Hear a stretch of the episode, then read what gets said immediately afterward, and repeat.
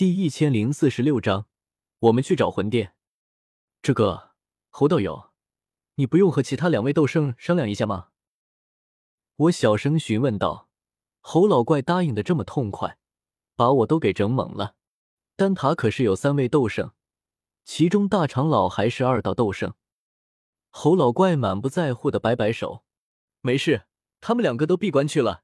现在丹塔我说了算，我说加入大爱盟就加入大爱盟。这么豪气的吗？”见状，我也不好多说什么，不然劝多了，真把对方给劝的回心转意了怎么办？哈哈，那就欢迎道友加入我大爱盟。我开心的大笑起来，没想到这次行动居然这么顺利，轻轻松松就拉了丹塔加入大爱盟。不愧是我，侯道友，魂殿在大陆上作恶多端，以后中州的爱与和平就靠我们一起维护了。侯老怪听不懂，他走上前，亲密的拉着我的手臂。就往旁边一座茅庐走去。走走走，道友，我们快到里面，一起讨论讨论丹道。我对道友的炼丹手法很感兴趣。那什么神妖子，快给纳兰道友沏茶。悬空子和天雷子两人都还有些懵，这也太突然了，居然就这么就加入了大爱盟。这位侯老祖的性情还真是，可没法子。他们可没资格反驳侯老祖的决定，急忙进了茅庐里端茶倒水。玄一和曹颖也跟了进去。两位斗圣，两位八品炼药师的论道，对他们这些小辈来说，可是天大的机缘。但凡能从中参悟透一点道理，都胜过自己十年苦修。而在遥远的中州西域，一处隐秘之地，古族、炎族、雷族、石族。四族共七位斗圣，在将自己族中后辈护送回各自小世界之后，他们便赶来了这里，因为这里正是魂族小世界的出入口。只是魂族向来神秘，哪怕是远古八族的其他家族，对他们也并不熟悉。七位斗圣齐聚此处，搜寻许久，却找不到魂族小世界的具体入口，只能在外面干着急。不得其法而入。该死！小世界一旦入口封闭，就算是三道斗圣都找不到。一连在这荒山野岭等了好多天，雷族的一道斗圣终于不耐烦起来。魂族要是一心躲在小世界里，我们难道就一直在外面守着？斗圣是没法长时间待在大世界的，哪怕你隐匿气息的秘法再厉害。只要时间长了，也会渐渐被天地发现。到时候，如果还强行待在大世界，就会有极其恐怖的事情发生。十足高挑女子斗圣挑了挑眉毛，不在这里守着，你难道还有其他办法？小世界不是斗者开辟的，而是天地运化的，蕴含种种不可思议的力量。比如一旦关闭。任何人都找不到他在哪儿。也正是因为这一点，远古八族之间已经很久没有爆发大规模的冲突。毕竟对方只需要把所有族人都收拢进小世界内，就没有任何办法了。当然，这也不是绝对的。天地做事，总会留下一线机缘。小世界的存在需要依靠地气维持，而地气只存在于大世界中。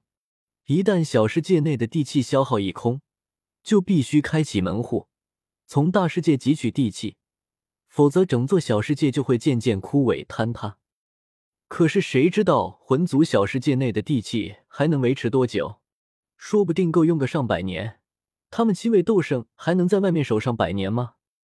炎族二道斗圣声音冰冷：“这次绝不能轻易放过魂族，他们敢杀我族一位斗圣，太过分了。”我们必须严惩魂族，否则魂族日后只会越来越过分。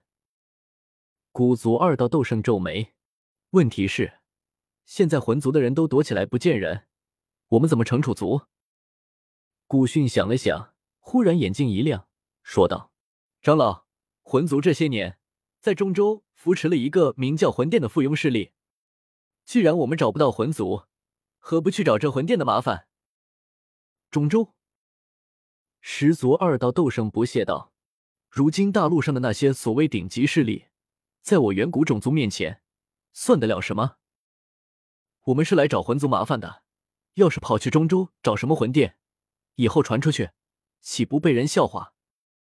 古训无语。长老，魂殿也挺强的，据说里面有好几位斗圣。那肯定也有二道斗圣坐镇，我们过去找那些魂殿斗圣的麻烦，怎么能算是丢脸？这个也只能如此了。几位斗圣互相看看，在这里干等着确实不是办法，便统一了意见，打算去找魂殿的麻烦。只是这个魂殿又在哪里？雷族二道斗圣问。中州这么大，光凭我们几人也很难找到吧？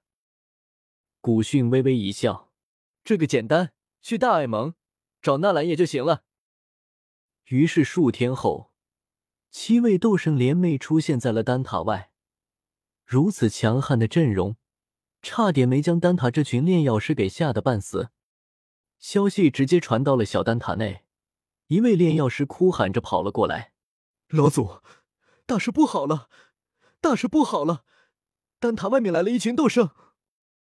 小丹塔的茅庐中，侯老怪还拉着我讨论丹道，可我哪会什么丹道，顶多是些小医仙告诉给我的浅薄东西。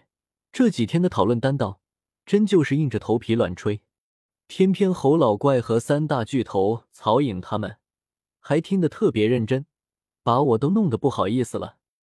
此刻陡然听到这禀报声，我先是一愣，旋即如蒙大赦，总算是不用再问道了。这种理论性的东西，我真不擅长。一群斗圣，那到底是几个斗圣？都是什么来路？我第一个开口接话。这、这，好像是七个斗圣。这个炼药师在丹塔地位也很高，不然也不可能进入小丹塔。可此刻或许是真被吓懵了，还有些愣愣的。这么多，我面容微僵。整个中州排得上名号的宗门，二宗三谷四方阁全部加起来也凑不出七位斗圣，该不会是魂殿的斗气吧？三大巨头也是纷纷惊骇，他们才刚在蛮荒古域大打出手，这次难道是倾巢而出，打算一举覆灭我丹塔？